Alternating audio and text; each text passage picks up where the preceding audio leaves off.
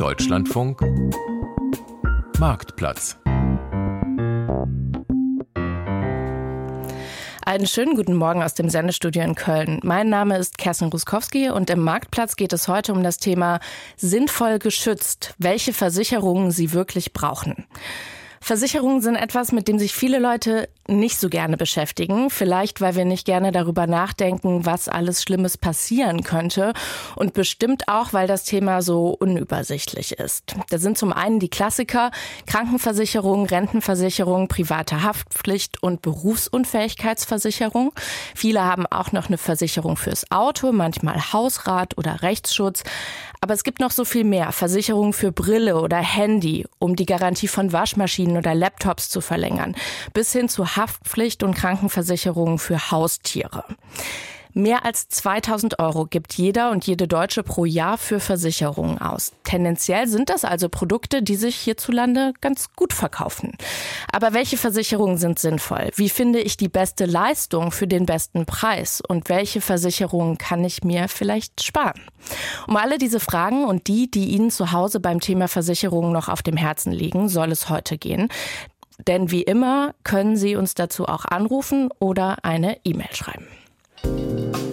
Der Marktplatz im Deutschlandfunk. Mischen Sie sich ein per Telefon 00800 4464 4464 oder schreiben Sie uns eine Mail marktplatz.deutschlandfunk.de. Und damit Sie auf Ihre Fragen auch handfeste Antworten bekommen, habe ich mir Gäste eingeladen. Mit dabei ist Bianca Boss, Mitglied im Vorstand des Bund der Versicherten, also sozusagen eine Anwältin für Verbraucherinteressen. Guten Morgen, schön, dass Sie dabei sind. Guten Morgen in die Runde. Außerdem ist mir Henriette Neubert zugeschaltet. Sie ist Redakteurin beim Geldratgeber Finanztipp. Guten Morgen. Guten Morgen. Und hier bei mir im Studio sitzt Patrick Roberts, der als Versicherungsmakler in Krefeld arbeitet. Herzlich willkommen auch an Sie. Guten Morgen. Mein Kollege Martin Krenner hat sich mal auf der Straße umgehört, was Menschen beim Stichwort Versicherung so in den Sinn kommt. Was glauben Sie, gegen was sollte eigentlich jeder Mensch versichert sein? Einmal Vollkaskoversicherung beim Autounfall. Haftpflicht auf jeden Fall, das habe ich jetzt wieder gemerkt. Jetzt, ich denke gerade an das Anbohren vom Kabel. Ja, ich habe neulich ein Kabel angebohrt bei mir in, im Badezimmer. Das hat die Haftpflicht aber anstandslos übernommen. 150 Euro. Haftpflicht war auf jeden Fall Wohngebäude, Hausrat, also wenn man ein Wohngebäude hat. Was haben wir denn noch? Berufsunfähigkeit ist ein wichtiges Ding ähm, Unfallversicherung? Also ich denke über Zahnzusatzversicherung nach, weil ich doch schon merke, dass ähm, vieles nicht in, inklusive ist in der Krankenversicherung. Und, ähm, Rechtsschutz, Arbeitsrechtsschutz. Ja. Könnte auch wichtig sein, die ist mir aber zu teuer. Auf der anderen Seite kennen Sie Versicherungen, wo Sie sagen, das wird angeboten, um Gottes Willen, das würde ich niemals. nee. Ich weiß, man kann sich so den Hintern versichern lassen und die Beine und so als Model. Aber äh, da komme ich gerade nicht ganz hin. Wenn man sich gegen alles absichert, dann wird es irgendwann so teuer, dass man den Schaden auch, auch so bezahlen kann. Berufsunfähigkeitsversicherung habe ich oft gehört, dass sowieso nicht äh, gut bezahlt wird. Dann sowas wie äh, Rechtsschutzversicherungen halte ich für ja, viel erlebt, dass dann einem gekündigt wurde, wenn es viel Schäden gab. Sind Sie schon mal mit einer Versicherung richtig reingefallen? Ich glaube nicht, weil ich eher keine, also nicht so viele Versicherungen abschließe. Nein. Nee, nee. Gar nicht. Nein, reingefallen noch nicht, nee. Ja, das hatte ich bei der Gebäudeversicherung.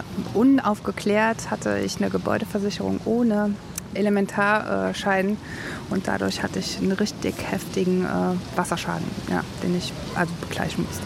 Und diese ganzen Lebensversicherungen und so, nee, habe ich nie irgendwie. Also da lege ich lieber so Geld zurück irgendwie und deswegen habe ich das eigentlich auf so ein Minimum reduziert. Frau Boss, da waren ja jetzt wirklich viele Versicherungen dabei und die Meinungen dazu, was man so braucht und was nicht, die waren ziemlich unterschiedlich. Was würden Sie denn sagen? Welche Versicherungen sind ein Muss für wirklich jeden und jede? Ja, also man hat ja schon gehört, das ist echt ein bunter Blumenstrauß an Versicherungen und das, da kommt eine ganze Menge auf die Leute zu. Ich glaube, ganz wichtig ist einfach zu sagen, ich versichere mich nur gegen Risiken, die mich finanziell ganz schwer treffen können. Und da fallen eigentlich solche Sachen schon weg wie Brille oder tatsächlich auch Handy oder Fahrrad oder Glasbruch oder sonstiges. Man muss gucken, wo trifft es mich äh, existenziell und das ist sicherlich im Bereich der Haftpflichtversicherung. Also wenn ich jemandem anderen einen großen Schaden zufüge, einen Personenschaden, sagen wir mal, dann kann ich lebenslange Renten nicht selbst selber bezahlen. Ich muss auch dafür sorgen, dass irgendwie mein Arbeitseinkommen weiter abgesichert ist, wenn ich ähm, verunfalle oder erkranke und gar nicht mehr für mein Erwerbsleben sorgen kann. Ähm, wenn ich ein Haus habe, brauche ich eine Wohngebäudeversicherung möglichst mit Elementarschadenversicherung, mhm. wie damals schon angesprochen. Sie hatte es nicht. Also das sind so die Verträge, glaube ich, die erstmal so mit am wichtigsten sind. Und dann kommt es natürlich auch immer auf den eigenen Lebensstandard an, also oder auf die eigene Lebenssituation. Wenn ich eine Familie abzusichern habe, brauche ich auch eine Risikolebensversicherung. Ne? Deswegen ist also unabhängige Beratung ganz wichtig, damit ich die wichtigsten Versicherungen habe und das Unnütze, Unnütze wirklich weglassen kann. Ein Herr hat ja auch gesagt, dass er lieber so Geld zur Seite legt, statt es in eine Versicherung zu stecken. Kann das auch eine gute Idee sein oder eher nicht so? Bei bestimmten Versicherungen äh, sicherlich. Ähm, bei einer Haftpflichtversicherung dürfte das äh, weder äh, sinnvoll noch äh, möglich sein, denn ich weiß einfach nicht, ähm, ob ich äh, nur die Kaffeetasse runterschmeiße und das kann ich selber bezahlen und sollte ich auch, oder ob ich tatsächlich jemanden mit dem Fahrrad umfahre, ich dem lebenslange Renten zahlen muss. Das kann ich durch eigenes Ansparen sicherlich nicht wuppen und auch meine eigene Arbeitskraft absichern werde ich nicht durch eigene finanzielle Mittel vorher schon machen können. Aber alles das, was man sich wirklich vorstellen kann, wie eine Glasscheibe, die bricht. Dafür brauche ich keine Versicherung. Dafür kann ich wirklich was zur Seite legen. Ne? Oder auch fürs mhm. äh, durchschnittliche Fahrrad oder sonstiges. Deswegen äh, sollte man da wirklich ganz klar gucken, dass man gewisse Sachen, da kann man das Geld zur Seite legen und selber ansparen für den Fall der Fälle, denn man weiß ja nicht, wann es passiert. Und äh, die anderen existenziellen Risiken, die muss ich über eine Versicherung absichern. Versicherungen sind ja nicht schlecht. Die sind total wichtig und sinnvoll, aber nur bestimmte Versicherungen. Nicht eben. alle, ja, ganz genau. genau. Der Bund der Versicherten ist ja eine Art Verbraucherschutzorganisation für Versicherungen. Was kostet bei Ihnen so eine Mitgliedschaft und was habe ich davon? Ja, also wir sind äh, in Deutschland der größte Verbraucherschutzverein, der halt eben seine Mitglieder zu den privaten Versicherungen und zur Altersvorsorge berät. Ähm, das ganz unabhängig. Ähm, wir finanzieren uns nur aus den Mitgliedsbeiträgen. Das kostet 78 Euro im Jahr. Mhm. Das ist wirklich ein cooler Preis mit tollen Leistungen. Also wie gesagt, man kann sich rund um die Uhr bei uns zu privaten Versicherungen beraten lassen und zur Altersvorsorge. Also es lohnt sich auf jeden Fall, äh, Mitglied zu werden. Alles klar. Frau Neubert, Sie arbeiten beim Geldratgeber Finanztipp und sind vor allem auf Sachversicherungen spezialisiert. Wie viel Geld geben Sie persönlich denn so pro Jahr für Versicherungen aus und für welche? Also ich habe äh, eine Privathaftpflichtversicherung, eine Hausratversicherung, eine Zahnzusatzversicherung und äh, eine Risikolebensversicherung und grob überschlagen würde ich sagen, kostet mich das alles zusammen um die zwischen 600 und 800 Euro. Im Jahr? Genau. Im Jahr. Also deutlich unter dem, was so der bundesdeutsche Schnitt ist. Genau, und ich glaube, wenn ich mich recht erinnere, ist es ja auch so, dass äh, die meisten oder viele Deutsche überversichert sind. Deswegen wundert mich das auch nicht. Mhm. Dazu, dazu muss man noch sagen, ich habe natürlich auch einige Risiken nicht abzusichern, äh, die auch ins Geld gehen können, wie zum Beispiel Wohngebäudeversicherung. Ja. Haben Sie eine Faustregel dafür, wie man herausfindet, welche Versicherungen ich jetzt persönlich brauche und welche nicht? Also ich kann mich da nur Frau Boss anschließen. Zunächst ist es einfach das Wichtigste, das abzusichern, was mich in existenzielle Nöte bringen kann. Also wie die, den Verlust meiner Arbeitskraft oder den Verlust meines Hauses. Ähm, darüber hinaus ist es halt sehr individuell. Man muss halt schauen, zum einen eben, wie groß kann der Schaden sein, den ich dann eventuell bezahlen müsste. Kann ich das aus eigener Tasche bezahlen oder eben nicht? Und auch, wie groß ist das Risiko, dass das passiert? Also klar, bei, einer, bei einem Schaden, den ich bei jemand anderen verursache, ist das Risiko vielleicht gar nicht so groß. Aber wenn was Schlimmes passiert, ist es halt eben sehr hoher Schaden, den ich absichern sollte. Aber bei jetzt zum Beispiel einer Rechtsschutzversicherung, da kann ich vielleicht sagen, die Gefahr, dass ich jetzt in einen Rechtsstreit gerate, die halte ich nicht für groß und dann lasse ich es eben weg. Also da muss man ganz individuell schauen, auch wie ist meine Lebenssituation, bin ich verheiratet, habe ich Kinder und so weiter, bin ich Autofahrer. Also es ist immer auch so ein bisschen eine, ja, eine Kalkulation mit Wahrscheinlichkeiten und Risiken und äh, ja, ist nicht so einfach dann zu beantworten. Deswegen ist das genau, Thema ist, auch so unübersichtlich wahrscheinlich. Genau, es ist halt immer eine Kosten-Nutzen-Abwägung auch. Wenn ich jetzt äh, Versicherungen habe, wie oft würden Sie sagen, sollte ich mich mit dem Thema beschäftigen? Also überprüfen, was habe ich? Sind diese Versicherungen noch alle sinnvoll und up-to-date? Also zunächst sollte man das immer machen, wenn sich im Leben irgendwas ändert. Wenn ich heirate, mit jemandem zusammenziehe, wenn Kinder auf die Welt kommen oder man in Rente geht, ist das immer ein guter Moment, um sich mit seinen Versicherungen auseinanderzusetzen. Sei es um die Tarif zu schauen, was ich vielleicht jetzt doppelt habe, was ich vielleicht nicht mehr brauche, vielleicht günstiger bekomme, weil ich einen anderen Tarif nutzen kann. Und wenn das nicht so ist, würde ich sagen, sollte man das trotzdem so alle, ganz grob alle, bei der Kfz macht man es jedes Jahr. Bei einer Haftpflichtversicherung reicht es wahrscheinlich, das alle vier, fünf Jahre mal mhm. zu machen. Okay, aber da kann sich dann schon auch was verändern bei der Höhe der Beiträge oder den Leistungen und deswegen ist es sinnvoll, da dann mal zu schauen.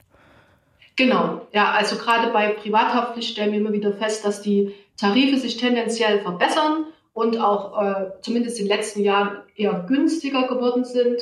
Ähm, da kann man auf jeden Fall immer mal schauen. Mhm. Wir haben noch einen Nachzügler-Gast. Thomas Köhne ist jetzt auch zugeschaltet, Professor für Versicherungswirtschaft an der Hochschule für Wirtschaft und Recht in Berlin. Herzlich willkommen auch an Sie. Schön, dass Sie dabei sind. Ja, guten Morgen, ich grüße Sie. Sie sind Professor ähm, in Berlin und Sie haben ja auch selbst eine Weile bei einer Versicherung gearbeitet. Was interessiert Sie an diesem Thema, das ja für viele Menschen eher so ein rotes Tuch ist? Ja, also ich war auch, sagen wir mal, nicht vorbelastet, sondern habe erst während des Studiums die Leidenschaft für die Versicherung und für das Risikomanagement ähm, kennengelernt. Ähm, es ist einfach so, dass das Risiko das tägliche Leben ähm, betrifft in allen Facetten, ob das nun Privathaushalte sind wie hier, ob es kleine Unternehmen sind, ob es die Großindustrie ist. Äh, also Risiken äh, treffen uns alle und überall und damit umzugehen und damit angemessen umzugehen, ist sehr spannend und ist dann gerade im Unternehmensgeschäft auch ein betriebswirtschaftliches Thema. Mhm. Jetzt äh, haben wir eben schon mal das Stichwort überversichert angerissen. Die Frau Neubert hatte das genannt. Ähm, was heißt das genau, wenn jemand überversichert ist? Heißt es das dann, dass ich viel mehr Versicherungen habe, als ich brauche und eigentlich umsonst Geld dafür ausgebe? Oder ähm, wie, wie definieren Sie das? Ja, ich definiere das gar nicht, aber es gibt Überversicherungen natürlich versicherungstechnisch gesprochen und auch im VVG Versicherungsvertragsgesetz definiert. Und die dort gemeinte Überversicherung würde bedeuten, dass sie eigentlich mehr Wert, also bei Sachversicherung, dass sie mehr versichern, als sie haben. Ähm, und sie würden im Schadenfalle immer nur das kriegen, was ihre Sachen auch wert sind. Das heißt, ähm, die zahlen dann eine Prämie für eine sehr hohe Versicherungssumme, obwohl der Wert ihrer Sachen geringer ist. Und das ist etwas, was man vermeiden sollte, was aber auch, sagen wir mal, durch das Gesetz und durch die Beratung vermieden wird, weil immer abgefragt wird in den Anträgen, was sie schon haben an Versicherungsschutz und dann entsprechend ihnen auch nicht gegen das gleiche Risiko äh, dürfen ihnen auch nicht zwei verschiedene Policen versichert werden oder äh, verkauft werden. Und deswegen sollte ich bei einer Hausratsversicherung zum Beispiel auch vorher wirklich mal so eine Liste machen und gucken, was habe ich alles, was ist das wert, damit die Auf dann auch Fall. passt. Auf jeden Fall. Nur normalerweise haben Sie einen Berater da, ob das nun ein Makler ist, ein Vertreter oder ein Versicherungsberater, der einen Blick auf Ihre Sachen mit Ihnen wirft und Ihnen schon so ein bisschen dabei hilft, äh, den Versicherungswert richtig zu ermitteln. Ähm, die, die Gefahr ist hier, sowohl in der Wohngebäudeversicherung als auch in der Haushaltsversicherung, dass sie mit der Zeit und zwar relativ schnell unterversichert sind, aber nicht überversichert. Mhm. Ähm, und zwar deswegen, weil sie in der Hausratversicherung zum Beispiel, äh, da geht es ja darum, wenn sie einen Schaden haben, wird der Neuwert der Gegenstände, die beschädigt sind, zugrunde gelegt. Und wenn man so durch sein Haus geht und denkt, okay, das ist nicht viel wert und das ist nicht viel wert, dann schätzt man äh, den Wert schon automatisch gefühlt geringer ein, als er tatsächlich ist. Und im Schadenfall ist man dann überrascht, dass man eben nicht die volle Entschädigung. Und deswegen muss man eigentlich regelmäßig ähm, Update machen und gucken, ob die Versicherungssummen auch dementsprechend, was man an Versicherungswert hat. Also eigentlich jedes Mal, wenn ich eine neue Couch oder einen neuen Schrank kaufe oder so. Vielleicht nicht jedes Mal dann, aber wenn Sie, Sie haben eben das angesprochen, wenn Sie einmal im Jahr äh, den Berater bei sich vor Ort haben, dann kann er die gesamte Risikosituation, ob das nun ein Hausrat ist oder Wohngebäude oder was auch immer, kann er checken dann kann er ihnen auch sagen, wo sie eventuell Risiken verändert haben und sie was verändern müssen oder eben nicht. Und äh, dann fällt vor allem sowas auf, wenn sich der Hausrat verändert hat. Können Sie nachvollziehen, dass das Thema für viele Leute kompliziert ist und sich unübersichtlich anfühlt und ja, dass so wenige Leute Lust haben, sich damit intensiv zu beschäftigen und es eben auch diesen Bedarf gibt an Beratung? Absolut, kann ich absolut nachvollziehen. Das geht mir nicht anders. Ähm, auch das ist eine schlechte äh, Nachricht, Herr König. Ja, nee, als Bürger, als Privatkunde beschäftige ich mich jetzt auch nicht jeden Tag mit meiner Versicherung. Gar mhm. nicht. Ähm, und äh, deswegen ist es auch, man kann auch gar nicht alle Entwicklungen äh, immer sozusagen mitbekommen und es interessiert den normalen Menschen auch nicht, was sich so alles an Rechtsprechung oder an Regelungen verändert im Laufe eines Jahres und jedes Jahr wieder. Und deswegen kann ich nur empfehlen, also ich tue es auch, dass man eben kompetenten Berater hat, mit dem man dann die Sachen durchspricht, von dem man sich beraten lässt. Und wer das gleiche Ziel hat, nämlich zu gucken, dass man abgedatet ist bezüglich ähm, der Vorsorge. Und das heißt nicht, dass ich jedes Jahr neue Versicherungen abschließe oder die jedes Jahr teurer werden. Im Gegenteil, ähm, die Vorrednerin sagt es eben, es gibt da auch äh, immer mal wieder neue, günstigere Tarife. Wenn Sie den richtigen Berater haben, dann wird er Ihnen, wird er Sie darauf hinweisen und sagen, dass man auch das eine oder andere, den einen oder anderen Tarif jetzt schon verbessern kann oder eben günstiger kriegt. Ein solcher Berater sitzt äh, mit mir im Studio. Herr Roberts, ähm, ich würde gerne noch mal kurz rekapitulieren. Es gibt ja grundsätzlich drei Arten von Versicherungsmenschen. Zum einen die VertreterInnen, die Produkte nur von einer Versicherungsgesellschaft verkaufen. Dann genau. gibt es die Makler wie Sie, die Produkte verschiedener Versicherungen vermitteln. Und die BeraterInnen, die komplett unabhängig sind und die aber von den Kundinnen und Kunden dann äh, selbst bezahlt werden müssen. Auf Honorarbasis heißt das. Sie haben ja früher als Versicherungsvertreter gearbeitet und heute sind Sie Makler. Was ist denn für Sie der wesentliche Unterschied und warum arbeiten Sie nicht auf Honorarbasis? Ähm, für mich war damals der Wechsel ganz wichtig, weil ich den Kunden in meinen Augen unabhängiger beraten wollte. Das heißt, wirklich die gesamte Bandbreite, was der Markt äh, anbietet, dann dem Kunden auch anbieten zu können und ihm nicht zu sagen, hier, ich habe diese eine Versicherung, äh, wenn du mit mir zusammenarbeiten möchtest, dann musst du halt die machen. oder ich, keine. Oder ja. keine. Ähm, ja. Oder einen anderen Berater haben, aber ähm, genau. Und äh, das war für mich der Grund, weshalb ich gesagt habe, ich möchte Makler sein, um dem Kunden mehr Möglichkeiten bieten zu können. Und warum haben Sie sich nicht für so eine Honorarbasis entschieden? Also was spricht da für Sie dagegen?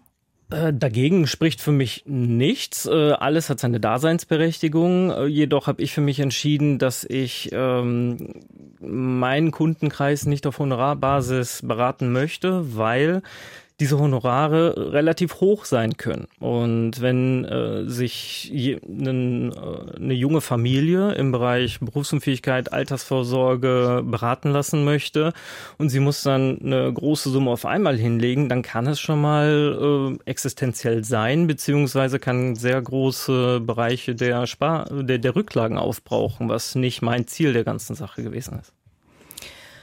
Wie gehen Sie dann bei Ihren Beratungen vor? Also wie entscheiden Sie, was das beste Produkt für die jeweilige Person ist? Haben Sie da so ein ja, indem ich erstmal die Kundensituation analysiere, frage, welche Wünsche und Ziele der Kunde hat, was er, was ihm wichtig ist, ähm, wo er vielleicht selber Bedarf sieht oder aus welchen Gründen er keinen Bedarf sieht.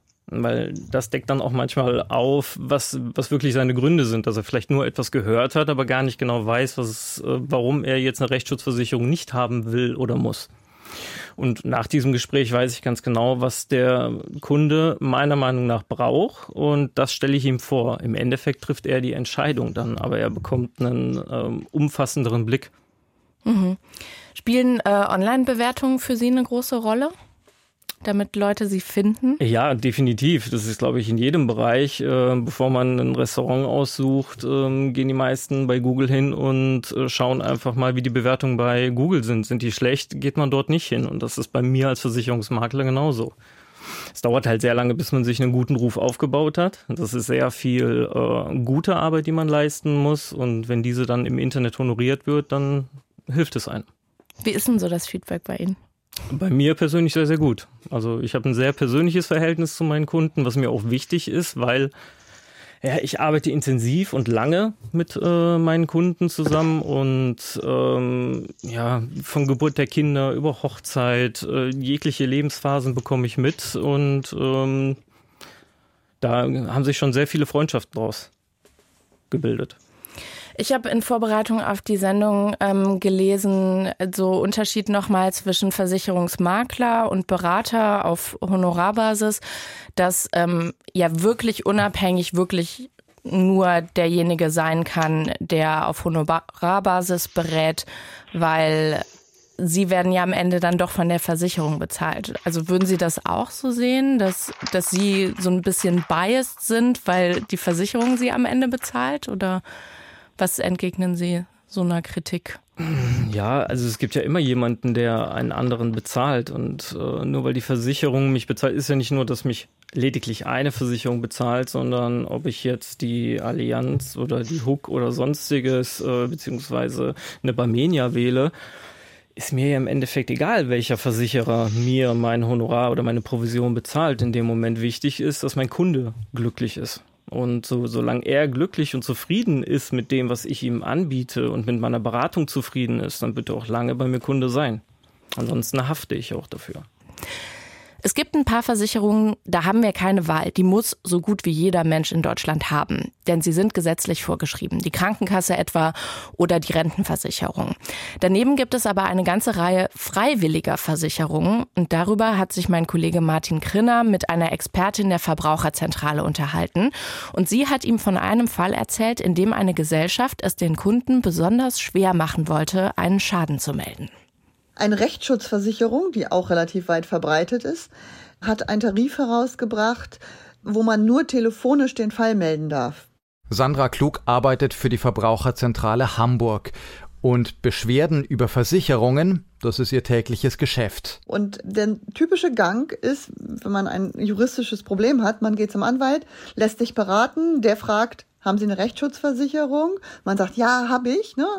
Und dann meldet der Anwalt sich bei dieser Rechtsschutzversicherung und meldet die Ansprüche an. Das geht bei diesem Tarif nicht, weil man ja telefonisch melden muss. Das checkt natürlich überhaupt keiner. In diesem Fall konnte die Verbraucherzentrale helfen. Sie haben den Versicherungsträger abgemahnt und inzwischen gibt es diesen Tarif nicht mehr. Aber das fand ich echt kurios. Die private Rechtsschutz gehört zu den beliebtesten Versicherungen in Deutschland. Ob man sie aber überhaupt braucht, da ist sich Sandra Klug nicht so ganz sicher, denn sie meint, es gibt eine ganz klare Grundregel, welche Risiken man versichern sollte und welche nicht. Versicherungen sind dazu da, den wirtschaftlichen Supergau abzuwenden. Also ne, da, wo ich wirklich finanziell ruiniert werden kann, da brauche ich eine Versicherung.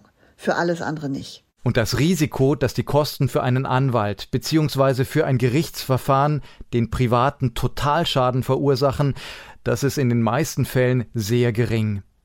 Anders sieht es dagegen bei der privaten Haftpflichtversicherung aus. Die hält Sandra Klug für die mit Abstand wichtigste. Wenn man sich vorstellt, dass man, weiß ich nicht, aus einem Haus kommt, ähm, irgendwie gerade noch sein Portemonnaie meinetwegen einpackt und ein Fahrradfahrer umrennt, weil man unachtsam ist. Und dieser Fahrradfahrer stürzt jetzt so blöd, dass der ein Leben lang nicht mehr arbeiten kann.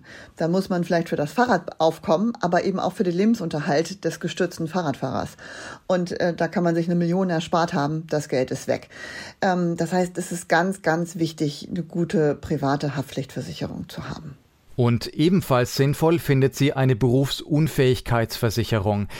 Da gibt es allerdings einige Tücken. Man muss zum Beispiel Fragen zur Gesundheit beantworten und sollte keine Vorerkrankungen mitbringen. Und bei manchen Berufen sind die Versicherungen sehr teuer oder gar unmöglich wenn man körperlich arbeitet zum Beispiel oder Physiotherapeut ist, Krankenschwestern. Solche Berufe haben wirklich Schwierigkeiten, einen vernünftigen, kostengünstigen Vertrag zu bekommen. Der tatsächliche finanzielle Supergau sollte mit diesen beiden Versicherungen aber bereits gut abgedeckt sein. Daneben, meint Sandra Klug, sollte man sich eigentlich nur noch über zwei weitere Versicherungen Gedanken machen. Wenn ich irgendwie viel in meiner Wohnung habe, macht eine Hausratversicherung auch Sinn ähm, und eine Auslandskrankenversicherung. So fertig. Alles andere braucht man nicht. Da sehen wir wieder, es gibt ein paar Versicherungen, die sind für alle sinnvoll und dann kommt es aber wieder auf den Einzelfall an und auf das persönliche Abwägen. Und am Ende kann mir die Entscheidung, welche Versicherung ich abschließe und wo ich das Risiko eines Schadens in Kauf nehme und wo nicht, auch irgendwie niemand so richtig abnehmen. Herr Roberts, wie gehen Sie damit um, wenn Sie einen Kunden oder eine Kundin vor sich haben, die besonders unsicher sind, was er oder sie will und braucht? Indem ich intensiv mit dem Kunden darüber rede und ihn frage, äh, was ist, wenn der und der Fall eintritt, äh, wie möchtest du es absichern, wie möchtest du mit der Situation umgehen, wenn es passiert. Natürlich sind Versicherungen im Grunde genommen äh, für den Worst-Case-Fall gedacht. Ähm, jede Versicherung ist so lange unnötig bis zu dem Punkt, wo mhm. ich sie mhm. brauche und keine habe. Und da muss ich mir halt Gedanken machen, für welchen Bereich möchte ich denn wirklich abgesichert sein und was bedeutet es für mich, wenn ich nicht abgesichert bin? Und das erörtere ich erstmal mit meinen Kunden, um ihm aufzuzeigen, in welchen Bereichen er vielleicht für sich dann doch eine Notwendigkeit sieht, weil ich finde, es ist sehr schwer, allgemeingültig zu sagen, welche Versicherung braucht man und welche kann man definitiv weglassen. Das hängt immer mit der Kundensituation zusammen und wie sicherheitsaffin jemand ist. Es gibt Menschen, die, äh, denen, denen ist die Sicherheit, Garantien völlig egal. Mit, mit denen brauche ich nicht über viele Versicherungen reden. Das sind dann die, die notwendigsten, über die gerade geredet wurden. Die machen aber auch keine Berufsunfähigkeitsversicherung, weil sie sagen, brauche ich nicht, mir passiert nichts. Hm. Kann man machen, könnte aber auch schief gehen. Ist eigentlich schade, ne, dass man da nicht so eine befriedigende Antwort geben kann, die für alle passt. Äh, äh, doch, ich denke, die, die richtige Antwort ist, dass man sich intensiv damit auseinandersetzt, sich einen guten Berater sucht und äh, die Sachen wirklich mal durchgeht und dann für sich klar definiert, in welchen Bereichen möchte ich abgesichert sein und in welchen nicht.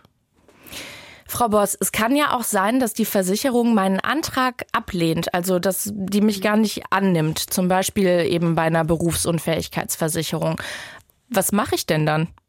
Mir eine hm. andere suchen? Das ist natürlich immer nicht ganz so einfach. Also die Berufsunfähigkeitsversicherung ist ja eine der unseres Erachtens auch wirklich wichtigsten Versicherungen, weil keiner im Endeffekt weiß, wann der Fall eintritt. Vielleicht tritt er auch gar nicht ein. Das ist natürlich das Beste. Ähm, aber wenn er da eintritt, dann wird keiner in der Zeit so viel Geld angespart haben, dass es für den Rest des Lebens reicht. Ähm, deswegen sollte man schon eine Berufsunfähigkeitsversicherung haben. Sie ist aber natürlich auch in Verruf bekommen, weil immer äh, das heißt es dann, ach, die leisten sowieso nicht und dann muss ich die so teuer teuer und dann muss ich die abschließen und das zahlt eh keiner. Deswegen ist unser Rat natürlich auch, dass man nicht erst sozusagen dann Hilfe in Anspruch nimmt, wenn es darum geht, ja, im, Leistungsfall irgendwie weiterzukommen, sondern tatsächlich schon vor, äh, wenn man sich mit dem Gedanken befasst, eine Berufsunfähigkeitsversicherung abzuschließen und sich dann tatsächlich an jemanden zu wenden, der einem unabhängig weiterhelfen kann, der im Notfall auch ähm, aufgrund vielleicht dessen, dass ich doch mal so das eine oder andere Zipperlein hatte und angeben muss, dass ich, weiß ich nicht, äh, mal einen, einen Bandscheibenvorfall hatte oder irgendwo zur Therapie war oder sonstiges, dass man dann tatsächlich ähm, anonymisierte Vorversicherungsanfragen stellen kann. Das können zum Beispiel die Versicherungsberater tatsächlich machen. Und ähm, das kostet auch ein bisschen Geld, hatte der Kollege schon gesagt. Das ist, mag auch sicherlich nicht immer äh, für jeden, jede Person machbar sein, sich an einen Versicherungsberater zu wenden. Aber der Makler kann da sicherlich auch weiterhelfen und äh, kann dort mal ähm, anonymisierte Vorversicherungsanfragen stellen so dass man gucken kann, wie reagieren die Gesellschaften denn auf mein Krankheitsbild. Der eine sagt vielleicht, ich äh, versichere dich, gar kein Problem. Der andere sagt, wir schließen irgendwas aus. Der andere versichert das mit Risikozuschlägen. Da ist die Welt tatsächlich bunt, auch in der Versicherungswelt. Mhm. Aber dann hat man sozusagen äh, den Bereich schon mal abgeklopft und kann sich in Ruhe entscheiden, okay, ich mache diese Versicherung, unter den, und den Kriterien, dann habe ich schon mal äh, ein gutes Produkt abgeschlossen mit den wichtigsten Bedingungskriterien, denn das ist auch so ein weites Feld. Da kann äh, auch die unabhängige Beratung weiterhelfen.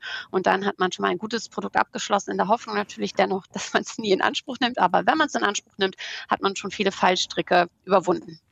Gibt es denn auch oft Probleme, dass die Versicherung dann am Ende doch nicht zahlt, zum Beispiel bei der Berufsunfähigkeitsversicherung, weil die dann sagen, Ja, das äh, haben Sie aber vorher nicht angegeben, dass Sie da schon mhm. in psychotherapeutischer Behandlung waren oder was weiß ich. Ja, also genau deswegen ist es halt eben so wichtig, dass man von vornherein sich an jemanden wendet, der einen unabhängig berät und nicht äh, ne, provisionsorientiert, wo man eventuell auch mal sagen könnte, na ja, also wenn der mich jetzt zwei Stunden beraten hat und dann kommt am Ende raus, ich hatte schon mal eine äh, Psychotherapie und der weiß eigentlich ganz genau, okay, jetzt äh, muss ich eigentlich die Reißleine ziehen, zwei Stunden Beratung hat nichts gebracht, weil der geht eh nicht durch der Antrag, ähm, dann äh, muss ich da vielleicht ein bisschen vorsichtiger sein.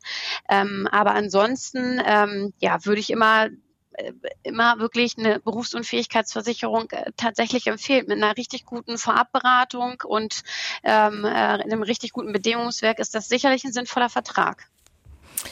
Wir haben die erste Hörerin in der Leitung aus Dresden. Was ist Ihre Frage? Guten Morgen. Ja, guten Morgen, schön, dass ich durchgekommen bin. Ich äh, versuche mich kurz, kurz zu fassen. Mhm. Ich habe nämlich zwei Probleme oder was heißt Probleme? Zwei Fragen, die mich schon seit langem beschäftigen. Ähm, äh, ich habe nämlich auch Probleme mit meinen Zähnen. Also ich habe nicht gerade gute Zähne und äh, habe das lange vernachlässigt. Naja, und des deswegen also müsste ich mal wieder zum Zahnarzt gehen und da befürchte ich schon, da kommt eine hohe Rechnung auf mich zu. Und da ich nur Bürgergeld kriege und sonst keine anderen, äh, keine anderen Einkünfte habe, äh, habe ich mich lange davor gescheut, zum Zahnarzt zu gehen. Und also Sie haben eine gesetzliche ja. Krankenversicherung dann einfach ja. nur. Mhm. Aber ich wollte eben fragen, würde sich bei mir eine, eine Zahnzusatzversicherung lohnen oder, oder würden die mich gar nicht mehr aufnehmen, wenn ich schon äh, einen schlechten Zahnzustand habe, sagen wir es mal so. Also käme ich da überhaupt nur in die Versicherung rein. Und Mhm. Das und dann die zweite Frage, soll ich die gleich mitstellen? Dann, Vielleicht oder? fangen wir mal mit der einen an und dann machen wir die mhm. zweite. Mhm.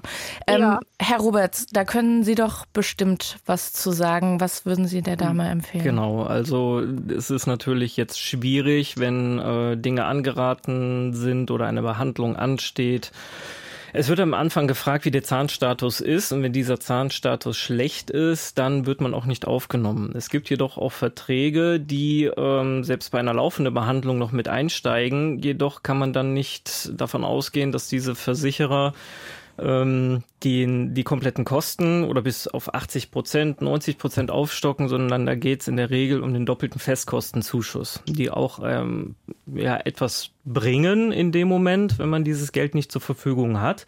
Unterm Strich sind sie monatlich aber auch recht teuer. Mhm. Was würden Sie der Dame dann empfehlen? Also jetzt sich wirklich mal damit zu beschäftigen, äh, gerade die, äh, ich denke, Versicherer darf man nennen. Ähm, ja. Ja. Äh, eine Ergo bietet so etwas an, sich da einfach mal zu informieren, wie sieht's aus, was würde ich bekommen, was muss ich zahlen und möchte ich das dann machen oder muss ich es aus eigener Tasche bezahlen? Also sich wirklich die Konditionen jetzt dann vorher ganz genau anschauen. Genau. Mhm. Okay. Ähm, die zweite Frage. Ich hoffe, ja. die erste ist damit beantwortet. Ja, ich muss dann bloß noch äh, herausfinden, wo so, wo so, wo die, wo man äh, so eine Ergo-Versicherung findet, weil ich habe auch kein Internet, ich kann mich da nie erkundigen, also wo ich dann so einen so einen Berater finde. Aber gut, das ist, ist, ist, ist ein. Vielleicht schauen Sie auch mal nach einem Makler, der eben verschiedene Produkte anbieten kann und Sie da gut beraten kann. Ja. ja. Vielleicht kann ja jemand anders im Internet nachschauen, wer gute Bewertungen hm. hat bei Ihnen um die Ecke. Ja, genau, genau, das, das wäre nicht schlecht. Ja, und jetzt zu meiner zweiten Frage. Ich habe auch äh, zwei Katzen und ähm, die sind vier Jahre alt. Und äh, ja, also die eine, die eine, die hatte schon mal was, äh, das ist zwei Jahre her, da hatte die schon mal was mit den Nieren. Also die hatte fast Nierensteine. Das hat sich dann aber Gott sei Dank mit einem Medikament vom Tierarzt sind die aufgelöst worden und im Moment geht es der Katze gut, also hat die keine Beschwerden. Mhm. Und da habe ich auch mal den Tierarzt gefragt, und das wird bestimmt viele Hörer auch interessieren, die Haustiere haben. Also mein, oder andersrum, mein, mein, der, der Tierarzt hat mir damals angeraten, ich solle eine Tierarztkostenversicherung abschließen. Also eine Krankenversicherung für Tiere. Genau, mhm. ja, ja, äh, falls die Katze doch mal wieder krank wird, eben die, meine Nierenkranke und falls das doch mal sogar operiert werden muss oder so. Und da habe ich gesagt, na ja, ist denn dann auch, äh, wenn ich so eine Versicherung für Tiere ab, abschließe, wäre dann auch für meine Katze eben, wäre die auch in, in der Hinsicht versichert, eben auf ihre Nierenerkrankung hin. Und da hat, hat der Tierarzt gesagt, nein, das wäre nicht mitversichert, das würde ausgeschlossen werden, weil sie ja die Erkrankung ja, hatte. Genau. aber man schließt da eine Versicherung eben deswegen ab, für den Fall, dass die Krankheit mal wiederkommt und, und vielleicht sogar zur Operation mal führt. Mhm. Und da mhm. bin ich nun im Zweifel, was, was, was soll ich denn nun machen? Soll ich die abschließen, die Versicherung, oder nicht? Ja, der Herr Roberts schüttelt hier so ein bisschen den Kopf. Ist auch ein schwieriger Fall, glaube ich. Ja, es ist ein schwieriger Fall. Jedoch ist es bei Versicherungen ja auch so, man sagt nicht umsonst, man muss vorsorgen und nicht nachsorgen. Und wenn eine Erkrankung ähm, entstanden ist, dann ist es halt das Recht der Versicherer zu sagen, ähm, das, das nehmen wir so nicht an oder das schließen wir aus ähm, weil die Kosten ja definitiv auf äh, sie zukommen werden, dann auf den Versicherer. Und das ist der Punkt, weshalb es da leider dann manchmal nicht möglich ist. Da müsste man sich aber auch die Gesundheitsfragen in dieser einzelnen Versicherung anschauen. Wie lange ist es her? Ist es vielleicht doch mit drin, wenn man es angibt oder man muss es nicht mehr angeben, wenn keine Behandlung stattfindet und es eine gewisse Zeit äh, schon äh, vorbei ist? Hm. Also eigentlich müsste man ja. Darf ich noch mal ganz kurz äh, dazwischen fragen? Ja, ja, natürlich. Aber, aber gegen, also gegen andere Krankheiten kann ich meine Katzen selbstverständlich versichern lassen. Also wenn, wenn jetzt die, diese, diese Nierensache aus, ausgeschlossen wird dabei. Gegen andere Krankheiten, die auftreten können, wie bei Menschen auch, äh, kann ich die Katzenversicherung oder, oder, oder, oder wird, werden meine Katzen überhaupt nicht hm. in eine Krankenversicherung aufgenommen? Ist das so detailliert bei den äh, Tierkrankenversicherungen, dass man dann sagt, okay, der Bereich, den können wir ausschließen und den versichern wir aber? Nicht so im Detail wie in einer normalen Krankenversicherung, aber es wird halt schon äh, geschaut, was ist vorgefallen und was nicht. Und ich kenne die Erkrankung nicht, deswegen kann ich da jetzt schwer etwas zu sagen. Mhm. Ja, da mhm. müssten Sie dann vielleicht auch nochmal mhm. einen Berater fragen zu dem speziellen Fall, ne? Weil klar, mit Vorerkrankungen ist immer schwierig, ist bei Menschen ja auch schwierig und bei Tieren dann genauso. Vielleicht ähm, können Sie da in so einer Einzelberatung nochmal genauer auch mit Preisen dann erfahren, wie sich das gestalten würde für Sie. Darf ich noch mal ganz, ganz kurz äh, wegen, wegen meiner Katze, äh, die mal das, das Problem mit den Nieren hatte, wie gesagt. Letzte Frage, ganz kurz. Ja, wir würden gerne auch ja, noch ja, andere Leute zu Wort kommen kurz, lassen. Ja, ganz kurz verspreche ich. Also wie gesagt, äh, meine nierenkranke Katze, die hatte das Problem vor mittlerweile, das ist nun fast zwei Jahre her. Und da hatte die eben ein Medikament gekriegt und damit wurden die, die Steine auf, aufgelöst und seitdem hat die keine Probleme mehr. Die gilt Trotzdem besteht als, ja dann Nieren, die Vorerkrankung. Ja, genau. Also die hat ich glaube auch tatsächlich, Schwäche, aber es ist, es, es, es, sie hat keine Probleme. Die Frau Boss wollte dazu, glaube ja. ich, noch was sagen. Genau, ich glaube tatsächlich, das Problem ist, wir sind ja alle keine Ärzte. Wir mhm. können das nicht genau. beurteilen, keine Tierärzte, wir können das alle nicht beurteilen. Ob dieses eine Problem vielleicht dazu führt, dass die Versicherung sagt, es gibt das ganze Risiko nicht zu versichern. Letztendlich muss man sagen, es gibt in den wenigsten Fällen tatsächlich die Notwendigkeit, dass eine Versicherung einen äh, zwanghaft annimmt. Ne? Also das gibt es nicht und schon auch nicht in dieser Versicherung. Also die mhm. Versicherungsgesellschaften mhm. haben immer die Möglichkeit zu sagen, wir machen es oder wir machen es nicht. Und ganz wichtig auch, ne, wie Herr Robert schon sagt, also man äh, sollte sich äh, vorher wirklich wirklich mal um seine Versicherung kümmern und abwägen, welches sind wichtige Versicherungen, welche sind nicht wichtige Versicherungen. Weil im Nachhinein kann ich auch kein brennendes Haus mehr gegen Brandschäden versichern. Ne? Das ist halt eben wirklich so. Und deswegen, äh, auch wenn das äh, Thema immer so unsexy ist, Versicherung, das kann ich auch nachvollziehen. Aber es ist halt eben wichtig und es gilt, existenzielle Risiken abzusichern und sich da einfach vorsorglich gut äh, beraten zu lassen. Ja, vielen Dank äh, nach Dresden für die Fragen. Wir haben noch einen weiteren Anrufer. Herr Veit, was ist Ihre Frage heute Morgen? Guten Morgen, vielen Dank, dass ich äh, durchgekommen bin. Ich habe eine Anmerkung zu dem Thema Hausratversicherung. Mhm. Und da ging es ja vorhin darum, dass man da zum Beispiel einmal im Jahr nachschauen sollte. Hat sich da die Summe verändert und all diese Dinge. Und da wollte ich einfach nur anmerken, ja, Sie können das so machen. Wenn Sie aber einen halbwegs modernen Tarif erwischen, dann wird Ihnen Ihr Versicherer eine Summe vorschlagen. Und wenn Sie die akzeptieren, dann gibt er Ihnen im Schadensfall, falls es zu wenig war, noch einen Bonus obendrauf. Ja, dann reicht es meistens doch. Das geht so weit, dass manche Versicherer im Moment sagen, okay, du bist bis zu 300.000 Euro versichert. Es ist uns egal, ob du 40, 60 oder 120 Quadratmeter hast. Den Preis passen wir in Quadratmeter an, aber deine Summe sind immer 300.000 Euro. Das hat noch weitere Auswirkungen. Ich will nicht ins Detail gehen, mhm. aber ich mhm. finde es schade, wenn in so einer Sendung dann da wo viel Unsicherheit drin ist. Das stimmt alles, aber ich finde es schade, wenn dann durch so eine Aussage, die dann wissen Sie, im Radio verbreitet wird, noch mehr Unsicherheit entsteht, weil das muss, das muss gar nicht sein, dieses, dieses Thema. Aber es ist ja wahrscheinlich nicht bei jeder Versicherung so. Also es klingt jetzt sehr gut, was Sie beschrieben haben, so eine Art rundum sorglos äh, Hausratversicherung. Ähm, aber ich könnte mir vorstellen, dass es bei anderen Versicherungen nicht so Darf einfach ich da ist. auch noch mal was zu sagen? Der Herr Köhne. Ja, weil Sehr ich ja die. Aussage getroffen habe. Mhm. Also zum einen bezog sich das nicht nur auf die Hausratversicherung, das die jährliche Prüfung bezog sich zum Beispiel auf eine Rundumprüfung durch einen Makler. Ähm, Und dann können sich Risiken verändert haben, weil Risiken sich ständig verändern. Und dann muss man natürlich auch gucken, welche Versicherungsprodukte betrifft das. Und ähm, das bezieht sich nicht nur auf Hausrat. Zum Zweiten gibt es tatsächlich viele Hausrattarife, die im Markt sind, die anders funktionieren, wo man zwischendurch die Versicherungssummen anpassen müsste, was eben Makler dann auch mal tun auf Rücksprache oder auch die Vertreter von den Versicherungsunternehmen. Und äh, bei den Tarifen macht es Sinn. Dass es auch andere Produkte gibt, wo vielleicht dieses Thema jetzt gerade keine Rolle spielt, will ich ja gar nicht in Frage stellen. Nur äh, wenn ich wenn ich zwischendurch meine Risikoüberprüfung haben will, dann ist es gut, ich habe zum Beispiel einmal im Jahr äh, einen Experten da und der kristallisiert dann schon raus, welche Risiken sich verändert haben und welche nicht. Und manche Dinge sind, äh, da muss man nichts tun, das ist vollkommen klar, aber es, es verändert sich auch immer mal wieder was im Leben. Und deswegen kann es Hm. auch nicht sein, dass man die Versicherung abschließt und dann jahrelang nicht mehr drauf guckt, weil dann wird man an der einen oder anderen Stelle nicht mehr das passende Produkt haben. Da sind wir uns vollkommen einig. Wir haben jetzt gerade aber auch den Fall gehabt, dass es halt ja oft nicht dazu kommt. Und gerade beim Hausrat, ich, wie gesagt, ich will hier keine Grundsatzdiskussion lostreten.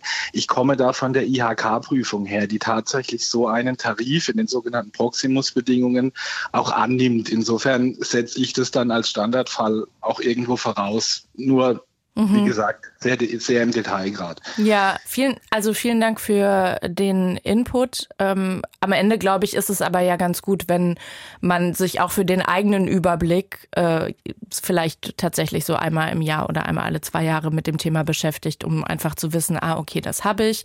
Und wenn ich dann weiß, das ist angepasst ähm, automatisch von der Versicherung, dann kann ich da ja auch schnell einen Haken dran machen und muss mich da nicht einen halben Tag mit beschäftigen, schätze ich. Vielen Dank.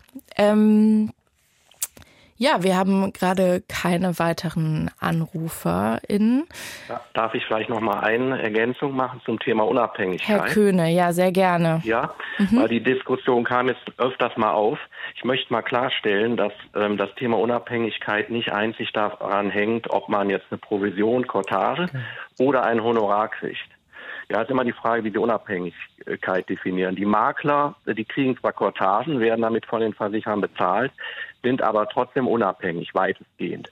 Weil die arbeiten mit vielen, manche gute, viele Makler auch mit fast allen äh, äh, Versicherungsunternehmen zusammen und kriegen auch im breiten Geschäft bei den Privatkunden, kriegen sie auch mehr oder weniger gleiche Cortagesätze. Also dass da man jetzt die Produkte nach Cortagen auswählt, das wird immer unterstellt, aber das wird, dem würde ich einfach widersprechen wollen. Ja. Mhm. Und insofern ähm, ist der Unterschied, dass, dass sie für die Beratung erstmal nichts bezahlen, aber der, der Makler erst verdient, wenn sie wirklich ein Produkt ab. Und im Fall des Honorars bezahlen sie in jedem Fall, auch wenn sie kein Produkt abschließen. Das ist sicherlich ein wesentlicher Unterschied, ähm, aber deswegen kann man nicht die Makler als nicht unabhängig ähm, hinstellen. titulieren. Ja, ja, der Herr Ruberts nickt. Ähm, Sie hatten mir ja eben auch erzählt, dass äh, Sie sogar, wenn Sie eine Versicherung vermitteln, ähm, noch eine Weile anschließend Ihr Honorar quasi wieder aberkannt bekommen können. Vielleicht können Sie das noch mal kurz erzählen. Genau, es gibt eine Provisionshaftung, die äh, je nach Anbieter zwischen fünf bis acht Jahren sogar zählt. Da rede ich jetzt über den Bereich der Lebensrentenversicherung, Berufsunfähigkeitsabsicherung. Und dementsprechend ist es ja schon, ich kann nur für mich sprechen, aber ich weiß, dass viele äh, Berufskollegen das äh, genauso handhaben und sehen, ähm, ich möchte lange mit meinen Kunden zusammenarbeiten, ich möchte, dass meine Kunden zufrieden sind, mich weiterempfehlen. Und wenn ich dann sogar noch für meinen Verdienst hafte, fünf Jahre lang, bin ich einfach darauf angewiesen, einen guten Job zu machen. Und dementsprechend ist das in meinen Augen sogar eine große Sicherheit für den Kunden. Und das ist bei einem Honorarberater anders. Er haftet nicht für, für das Geld, sondern die Beratung ist äh, geschehen. Er stellt eine Rechnung, der Kunde bezahlt und was der Kunde dann macht, ob er etwas abschließt oder nicht, so wie der Herr Köhn sagte, obliegt ja dann dem, dem Kunden selber. Wir erweitern unsere Runde jetzt noch um eine weitere Person. Mein Kollege Thomas Meinhardt hat nämlich die E-Mails gelesen, die Sie geschrieben haben. Und äh, da sind auch schon einige Fragen zusammengekommen. Herr Meinhardt. Ja, und ich beginne mal mit einer Anmerkung, die gerade eine Hörerin am, aus Berlin am Telefon gemacht hat. Sie sagt äh, nochmal einen Hinweis äh, zur Krankenzahnzusatzversicherung, wenn man wenig Geld hat. Es gibt auch gesetzliche Krankenkassen, die in Härtefällen auch noch Zuschüsse geben, die über dem äh, gesetzlichen Tarif liegen. Also es lohnt sich dann da auch mal nachzufragen, wie das dann ist mit der Härtefallregelung. Und äh, Herr Reitz, auch zur Zahnzusatzversicherung, sagt, sein Zahnarzt hat ihm gesagt, er soll das Geld lieber zur Seite legen und sparen. Das liegt aber wahrscheinlich auch daran, dass, dass sein, er besonders gute Zähne hat, könnte Zahn, ich mir vorstellen. Dass ja. sein Zahn äh, Bestand ganz gut ist. Also Menschen, ja. die wirklich gute Zähne haben. Und es gibt auch Menschen, die haben äh, leider immer viel Probleme und das äh, ändert sich auch im Laufe der Lebensjahre. Das stimmt. Also so viel die beiden Anmerkungen zum Thema Zahnzusatzversicherungen. Mhm. Wir haben äh, einen Hörer auch noch in der Leitung. Herr Bruns, äh, Sie haben eine Frage zu Kündigungsfristen, wenn ich das richtig, richtig verstanden habe. Hallo, guten richtig. Morgen. Guten Morgen, hallo. Äh, schönen guten Tag, dass ich durchkommen durfte. Ich habe eine ganz tolle Frage. Das betrifft eine Versicherung. Ich weiß nicht, ob ich die Namen nennen darf. Äh, das geht darum, äh, meine Lebensgefährtin hatte mal ihre Zahlung nicht richtig nachkommen lassen, ist dann aber auch immer Zahlung wieder danach gegangen durch die Encasco. Und diese Versicherung hat dann automatisch einfach die Versicherung um einen Monat immer weiter verlängert, obwohl mhm. sie dann schon gekündigt hat. Und meine Frage ist jetzt, ist das normal? Ist das richtig? Ich kenne das nicht so. Äh, wir sind jetzt auch schon per Anwalt dagegen an, aber irgendwie werden wir nicht so richtig geholfen, weil meine Frage ist einfach, dass ist das richtig, dass die Versicherung einfach bei Nichtzahlung die Versicherung einfach um einen Monat verlängern kann? Das ist wahrscheinlich eine Frage für die Frau Boss, könnte ich mir vorstellen. Hm. Also ich glaube, der Fall ist ein bisschen komplizierter, als dass man ihn jetzt hier so ad hoc beantworten mhm. könnte. Zumindest hört sich, das, hört sich das tatsächlich so an. Äh, ich, oder Herr Roberts, also äh, oder Herr Köhne, äh, ich sehe es ähnlich wie Sie. das so ad hoc beantworten? Würde, ich möchte mich da jetzt nicht echt wirklich hier aus dem Fenster hängen, das einfach so zu behaupten. Deswegen glaube ich, ist das schwierig, sich da so pauschal zu äußern. Da muss man, glaube ich, eher in den Fall reingucken. Genau, würde ich auch sagen.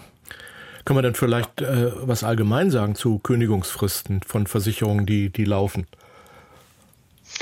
Es gibt natürlich ganz normale Kündigungsfristen, also bei der Haftpflicht oder Sachversicherung, ne, dass ich selber halt eben ähm, ähm, den Vertrag kündigen kann, also entweder im Schadensfall oder halt eben ganz regulär zum Ablauf des Versicherungsjahres. Kündigungsfrist sind, glaube ich, drei Monate. Mhm. Ähm, bei der Kfz-Versicherung ist es ein Monat, ne, zum Beispiel. Genau. Oder im Schadensfall kann ich auch kündigen, aber genauso hat noch zum Beispiel auch die Versicherung die Möglichkeit, im Schadensfall zu kündigen. Das muss, darauf muss man auch immer wieder hinweisen. Das tue ich auch regelmäßig, weil die Leute, das hatten wir, glaube ich, im Vorspann auch, ähm, der eine Herr hat äh, einen Haftpflichtversicherungsfall gehabt, Höhe 150 Euro und hat den eingereicht. Also ich kann immer nur dazu wahr, davor warnen, zu viele kleine Haftpflichtschäden einzureichen. Die Privathaftpflicht gehört hm. zu den wichtigsten Versicherungen, haben wir gehört. Denn äh, wenn da mehrere kleine kommen, dann denkt sich der normale Verbraucher wahrscheinlich, naja, sind doch nur so ein paar Fitzelbeträge, aber da arbeitet ja auch keiner umsonst. Also es muss auch jemand da sein, der den Schadensfall bearbeitet und so weiter. Die Kosten sind also wesentlich höher als die 150 Euro. Und nachher ist man seinen Vertrag los und kriegt einen wichtigen Versicherungsvertrag woanders nicht wieder.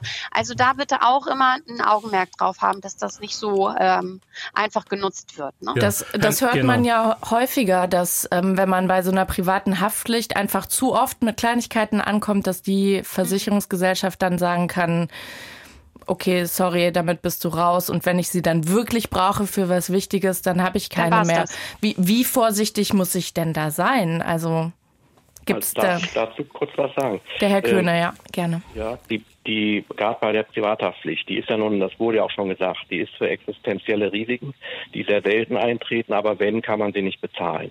Und das ist der, der, die Uridee einer Versicherung. Und ich brauche eine mhm. Versicherung nicht für so Kleinkram, den ich aus dem Portemonnaie bezahlen kann. Dann wird sie zu teuer. Und deswegen würde ich auch bei einer Privathaftpflichtversicherung ohnehin schon bei einer, im, im Falle einer guten Beratung den Kunden empfehlen, einen Selbstbehalt ähm, zu vereinbaren. Dann kommt er auch gar nicht in die Versuchung, so Kleinschäden einzureichen. Mhm. Und wenn Sie einen Selbstbehalt von 150, 300, 500 Euro, wie viel auch immer, ähm, vereinbaren, dann wird die wird auch günstiger die Versicherung und sie schützt darüber für das, was sie schützen muss, schützt die eins zu eins genauso gut, wie wenn sie keinen Selbstbehalt hätten. Aber sie sind dann auch gar nicht in der Versuchung, Kleinschäden einzureichen. Dafür ist sie nicht gemacht. Herrn Bruns können wir dann jetzt in diesem Falle leider nicht helfen. Ja. Aber noch die Frage, die Kündigungsfristen, die sind ja beim Auto oft auf das Kalenderjahr bezogen.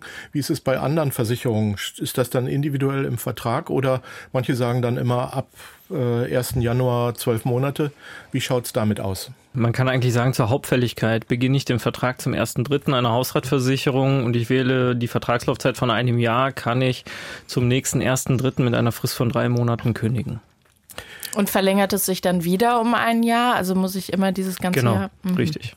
Abwarten. So. Zur Haftpflichtversicherung, wichtig, haben wir eben schon gesagt. Wir hatten aber auch den Fall, dass eine Hörerin die Haftpflichtversicherung über viele Jahr, lange Jahre hat. Sie kostet 50 Euro im Jahr, aber da drängt sich doch der Verdacht auf, ob die äh, Summen, die im Schadenfall gezahlt werden, also diese Höchstsummen, ob die noch aktuell sind. Müssen die Versicherer das von sich aus aktualisieren oder muss ich da nochmal nachfragen? Nicht, dass ich nachher eine Haftpflichtversicherung habe, die nur 30.000 Euro abdeckt, aber eigentlich drei Millionen abdecken sollte. Die Versicherer müssen das nicht aktualisieren. Viele Versicherer kommen auf die Kunden von alleine zu und sprechen sie an. Äh, wenn jedoch ein Berater dazwischen steht, sei es ein Versicherungsmakler, Vertreter, ist es halt die Aufgabe von mir als Berater, Makler äh, auf meinen Kunden zuzugehen und zu sagen, du, dein Vertrag ist 25 Jahre alt, die Bedingungen, die passen nicht mehr unbedingt jetzt in die heutige Zeit. Mhm. Ist zwar preiswert, aber vielleicht sollten wir da mal für den Fall, dass das passiert, äh, erneuern. Also idealerweise ist so ein Verhältnis zwischen äh, Kunde, Kundin und ähm, Makler, Berater auch nicht so, okay, ich schließe jetzt eine Versicherung ab und dann auf Nimmerwiedersehen kümmere ich mich um meine anderen Kunden und Kundinnen, sondern sie würden dann sich selbst, Herr Ruberts, auch in der Pflicht sehen, da ein bisschen ein Auge drauf zu haben. Genau. Richtig. Ja. Wir haben einen Hörer, Herrn Hanak, der sehr für den Versicherungsmakler spricht. Er sagt, weil der kann eben auch im Sinne des Kunden anfragen. Und die Frage dazu kommt von äh, Frau Krenz aus Berlin. Sie sagt, gibt es über den Versicherungsmakler oder auch bei den Versicherungen direkt Möglichkeiten, anonym anzufragen? Zum Beispiel, wenn man eine BU Berufsunfähigkeitsversicherung haben möchte, aber eine bestimmte Vorerkrankung hat oder wissen möchte, wie das äh, in der Risiko des Berufs ist, den man ausübt. Also die anonyme Voranfrage, wie ja. geht die? Am einfachsten über einen Ansprechpartner, der mit der Versicherung zusammenarbeitet. Ähm, das mache ich für meine Kunden regelmäßig. Äh, anonymisierte Voranfragen wo ich dann Fragebögen mit dem Kunden ausfülle, wie äußert sich die Erkrankung, wie lange hatte sie, wie, ist, wie ausgeprägt ist sie, gibt es vielleicht sogar Arztberichte, dort werden dann die persönlichen Daten des Kunden rausgeschwärzt natürlich, damit es anonym ist. Und dann bekomme ich von den jeweiligen Versicherungen eine vernünftige Aussage, zu welchen Bedingungen der Kunde versichert werden kann. Und dann gibt es auch nicht diese Gefahr, dass beispielsweise eine Berufsunfähigkeit aufgrund vergessener Sachen nicht zahlt. Man mhm. muss halt im An am Anfang, da bin ich als Berater natürlich äh, in der Pflicht, den Kunden darauf hinzuweisen, vernünftig zu arbeiten. Herr Köhne, machen das die Versicherungen direkt auch oder wimmeln die dann lieber ab? Nein, also ich meine, es ist schwieriger beim Versicherer direkt anonym anzufragen. Ne? Mhm. Aber sie kriegen natürlich immer eine Auskunft, äh, zu welch, also wenn sie Angaben machen, ob welche Konsequenzen das hat. Sie kriegen ein Angebot, ne? äh, ob sie überhaupt versicherbar sind und zu welchen Bedingungen. Aber ich würde in so einem Fall auch eher über äh, den Makler gehen, gegebenenfalls über einen Vertreter, wenn der eine anonyme Anfrage machen kann und die Daten nicht weitergibt. Was ist der Unterschied zwischen Vertreter und Makler? Also der Makler, äh, der Makler kann im Grunde mit jedem Versicherungsunternehmen zusammenarbeiten, mit fast jedem. Ähm, und manche Makler arbeiten mit 99 Prozent des Marktes zusammen, manche arbeiten auch nur mit zehn Versicherern zusammen. Also da haben sie sehr mhm. unterschiedliche Bandbreite. Der Vertreter ist eigentlich immer an ein Unternehmen gebunden oder der Mehrfachvertreter an mehrere Versicherungsunternehmen. Das können Sie sagen, ist das gleiche wie der Makler, der nur mit zehn arbeitet.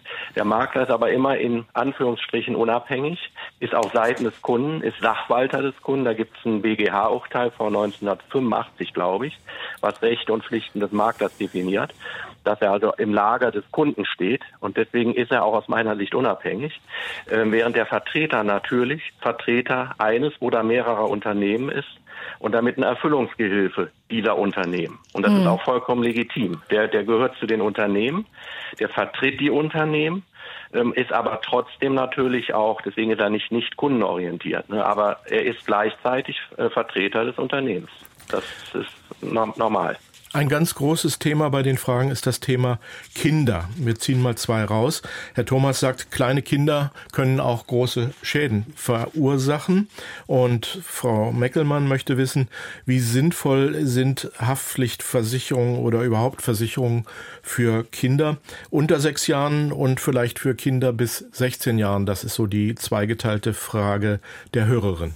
Sind da nicht sowieso automatisch äh, oft Kinder mitversichert, Frau Boss, in so einer genau, Familienversicherung? Also Genau, eine Haftpflichtversicherung, wenn es nicht gerade eine Single-Haftpflichtversicherung ist, dann sind äh, Kinder dort mitversichert. Ich muss die auch nicht jetzt irgendwie namentlich mit Geburtsdatum melden oder so. Das ist halt eben dann eine äh, Haftpflichtversicherung für die Familie. Ähm, es gibt aber da so ein ähm, paar Besonderheiten sozusagen, dass man da halt eben tatsächlich auch schaut, weil ja Kinder eigentlich bis zu einem bestimmten Alter irgendwie noch gar nicht wirklich haftbar zu machen sind, dass das halt eben auch entsprechend alles abgesichert ist.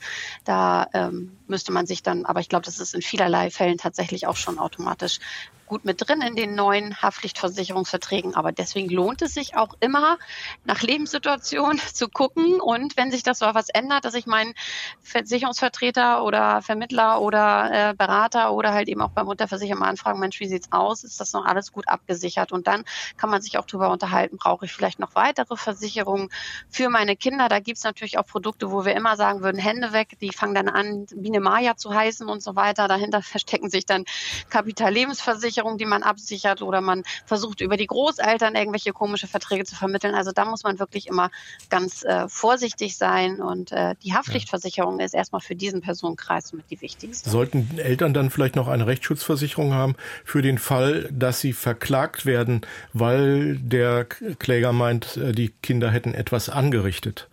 Ah. Nein, also das kann ja auch, das kann ja auch ganz normal sein. Das müssen ja nicht nur die Kinder sein, können ja auch die Erwachsenen sein, die einen Schaden anrichten und man streitet sich darum, Mensch, weiß nun, weiß nicht oder in welchem Umfang. Meine Haftpflichtversicherung ist da sozusagen war sowas wie eine Rechtsschutzversicherung. Entweder sie sie leistet, also sie erkennt an, Mensch, ja, du hast den Schaden verursacht und wir müssen zahlen, wir sind dran, oder sie würde tatsächlich sogar notfalls vor Gericht sagen, nee, nee, ganz ehrlich, haben wir nicht verursacht oder hat der Versicherte nicht verursacht ähm, und ist dann wie eine Art Rechtsschutzversicherung. Also in dem Fall brauche ich tatsächlich keine Rechtsschutzversicherung extra. Zum Stichwort Rechtsschutzversicherung haben wir auch noch eine Anruferin in der Leitung. Guten Morgen, was ist Ihre Frage zu dem Thema? Ja, guten Morgen. Ostarik mein Name. Hallo. Sie hören mich? Ja, wir hören Sie sehr gut. Ja. Ich wollte eigentlich keine Frage stellen, sondern ähm, mich sehr positiv zur, äh, zum Abschluss einer Rechtsschutzversicherung ah. aussprechen. Ähm, eine äh, Dame hat vorhin gesagt, äh, Rechtsschutz ist äh, völlig unnötig, weil das keine existenzielle Situation bedeutet. Braucht Dem man nicht unbedingt oder nicht jeder, ja. Nee. Okay, Sie haben da andere Erfahrungen. Braucht man unbedingt. Also ich habe 23 Jahre umsonst sozusagen in meine Rechtsschutzversicherung eingezahlt und habe mich auch schon gefragt, braucht es das? Mhm. Und in 24 Oh, jetzt, jetzt haben wir Sie ähm, gerade ganz schlecht gehört. Und da, wo es spannend wurde, im 24. Jahr ist was passiert?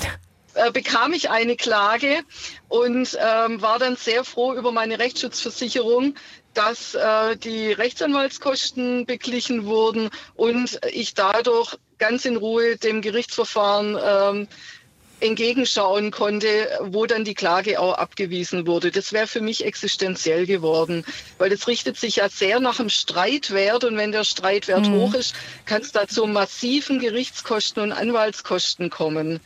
Und das war eine sehr gute Absicherung. Mhm. Und auf der anderen Seite, andersrum, wenn man eine Klage erheben möchte, weiß ich nicht, ob viele Leute wissen, dass man vorab komplette Gerichtskosten äh, vorfinanzieren muss. Mhm. Bevor äh, ähm, das Gericht Muss dann man sich dann also gut Recht überlegen, ob man diese Klage Genau. erheben will und auch kann finanziell, ne, wenn man diese Versicherung Genau. nicht hat. Haben ja, wir noch- vielen Dank. Haben wir noch gleich eine äh, E-Mail äh, von äh, Frau Brames.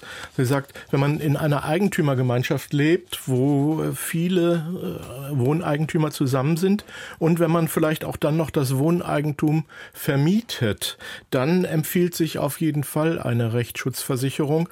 Wobei für Vermietung äh, und Wohneigentum ist das in der normalen Rechtsschutzversicherung inkludiert?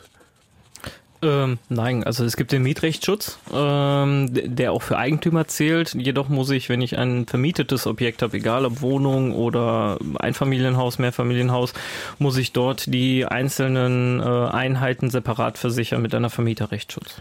Und die Mietrechtsschutz ist im normalen Privatrechtsschutz drin oder Nee, nicht? Nein, da gibt es. Bausteine. Es gibt im Baustein Privatberuf, Verkehr und Wohnrechtsschutz. Und da muss ich halt definieren, was möchte ich absichern. Hm. Frau Neubert, Sie hatten, glaube ich, äh, zum Thema Rechtsschutz äh, eben gesagt, dass Genau. das was ist, was nicht unbedingt sein muss. Ähm, wollen Sie das nochmal erläutern? Genau, also ich würde sagen, wenn es natürlich, äh, es kommt auch wieder auf die Situation an, wenn ich eben als Vermieter agiere und da vielleicht auch mehrere Wohnungen habe, da kann sich natürlich ein Rechtsschutz auf jeden Fall lohnen. Ähm, oder wenn ich ja, also in einer Situation bin, wo halt ein Rechtsstreit auf mich zukommen kann, der halt eine größere Summe kostet. Ähm, aber für die meisten Leute ist es, glaube ich, nicht ganz so wichtig. Ähm, zumal man ja auch sagen muss, dass eine Rechtsschutzversicherung auch nicht so günstig ist. Ähm, das sind ja schon Hm. ein paar hundert Euro, die man da im Jahr an Beiträgen zahlen muss.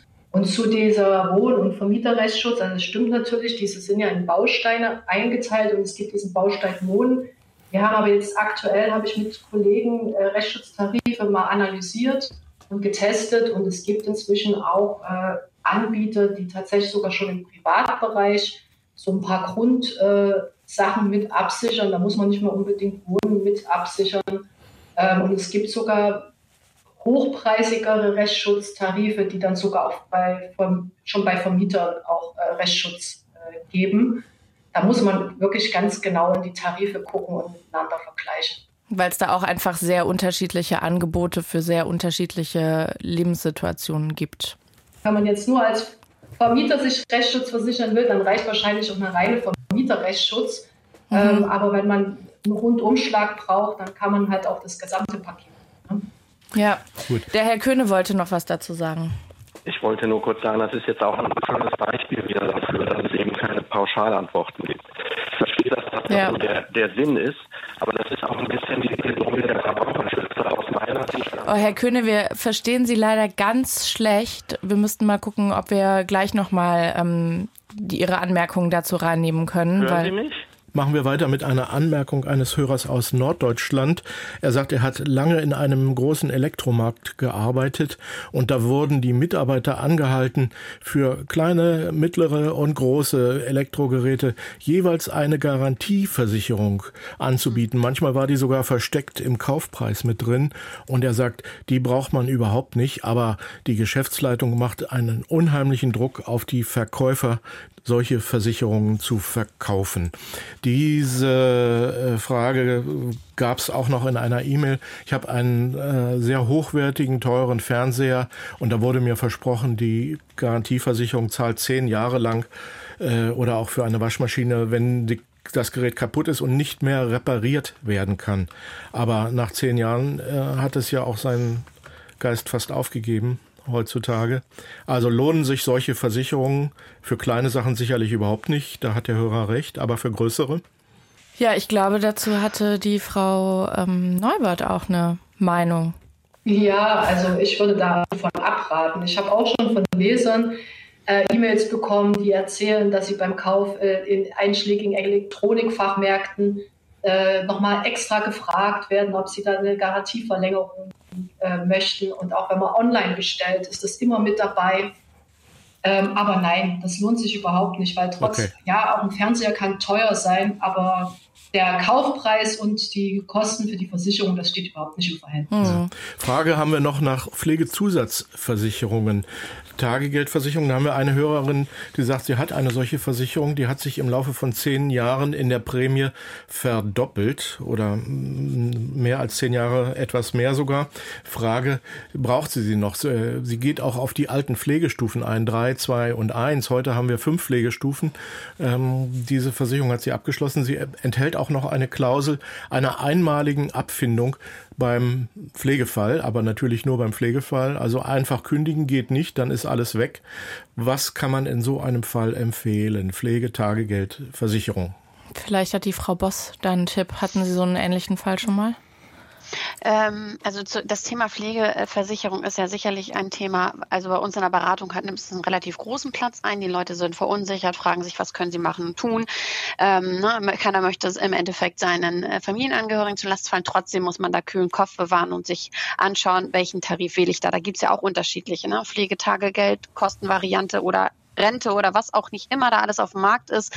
Ähm, Tagegeld wäre das, wo wir auch sagen würden, okay, das ist so ein Produkt, äh, damit kann man relativ gut frei das machen, was man möchte. Man kann mit dem Geld den Nachbarn bezahlen, der mal für einen einkaufen geht oder tatsächlich irgendwie ähm, jemanden, der einem stetig Mittagessen bringt oder auch sonstige Pflegeunterstützung bietet. Ähm, deswegen macht das schon Sinn und man sollte sich dazu unabhängig beraten lassen. Zu dem Vertrag, den die Dame hat, also der läuft ja nun schon ein paar Jahre. Das heißt, er wird ja vielleicht auch irgendwann tatsächlich mal zum Tragen kommen. Also ihn jetzt einfach so zu kündigen, hm. in vielleicht einem Alter, wo es dann doch irgendwann mal zum Pflegefall kommt, ist sicherlich zu viel gesagt und würde ich auch überhaupt nicht tun, ohne sich den Vertrag einmal anzuschauen. Und da muss man gucken, ist der wirklich noch so, ähm, dass er sich tatsächlich lohnt? Wie sind die Tagegeldsätze dort vereinbart und so weiter und so fort? Neuer Abschluss ist ja immer nicht so einfach. Die Leute sind älter geworden, das heißt, das äh, Einstiegsalter bei so einem Vertrag ist höher und damit auch der zahlende ja. Beitrag und man muss wieder neue Gesundheit Gesundheitsfragen beantworten. Man wird im Alter nicht gesünder. Auch das kann hinderlich sein, einen neuen Vertrag abzuschließen, wenn man dann auf die Idee kommt. Also ich glaube, mit diesem ganzen Sack und Pack würde ich einmal die Dame zu jemandem schicken, der sich damit auskennt. Ja. Verbraucherzentralen, Versicherungsberater oder auch gerne bei uns als Mitglied beim Unterversicherten. Wir beraten dann auch zu diesen Verträgen. Wunderbar. Herr Köhne, Sie sind wieder da und Sie hatten dazu ja auch eine Anmerkung zu diesem individuellen Abwägen nochmal zum Schluss. Ich wollte nur sagen, die ganzen Beispiele zeigen ja jetzt, dass es keine solche Pauschallösung und Pauschalisierung gibt über Versicherungszweige, die es nicht braucht. Und da möchte ich auch der Frau Klug vom der Verbraucherzentrale widersprechen. Hinzugehen, ich brauche keine Rechtsschutzversicherung oder auch andere Produkte brauche ich prinzipiell nicht. Die, die Aussage halte ich für fahrlässig, weil es kommt immer auf die, ein, auf die individuelle Risikosituation an. Und selbst am Ende, wenn ich jetzt wenn ich mir ein Einzelstück versichern will, mein, mein ganz besonders teures Notebook oder was auch immer, ein Musikinstrument oder so, und der Kunde hat das Gefühl, ähm, das ist ihm viel wert, er möchte das einzeln versichern, dann sollte er das doch auch tun. Also äh, die, die, die Sparten haben ja ihren Hintergrund. Mhm. Ja, auch eine Unfallversicherung hat in gewissen Konstellationen, macht die absolut Sinn. Die kann ich nicht pauschal als überflüssig deklarieren. Und deswegen braucht es die Einzelfallberatung und dann kommt das zum Tragen, was, worauf Sie hinaus wollen. In jedem Einzelfall kann ich dann natürlich sagen, welche Versicherungszweige es vielleicht nicht braucht ja. oder nicht zwingend braucht. Also es gibt Zweige, die man nicht braucht in, mhm. in, in der einzelnen Situation. Aber das kann ich nicht pauschalisieren. Ja. Jedes Risiko ist anders und jeder Lebensabschnitt ist anders. Verstanden. Herr Köhne, vielen Dank. Ähm, das war's auch schon wieder für heute vom Marktplatz zum Thema sinnvoll geschützt, welche Versicherungen Sie wirklich brauchen. Ich bedanke mich bei meinen Gästen Thomas Köhne, Professor für Versicherungswirtschaft an der Hochschule für Wirtschaft und Recht Berlin, Henriette Neubert, Redakteurin beim Portal Finanztipp, Bianca Boss vom Bund der Versicherten und hier im Studio Patrick Robert, Versicherungsmakler aus Krefeld. Vielen Dank, dass Sie sich die Zeit genommen haben, meine Fragen und die der Hörerinnen und Hörer zu beantworten. Vielen Dank auch an Thomas Meinhardt und das Team vom Hörerinnen-Telefon und an die Unterstützung von Technik und Regie.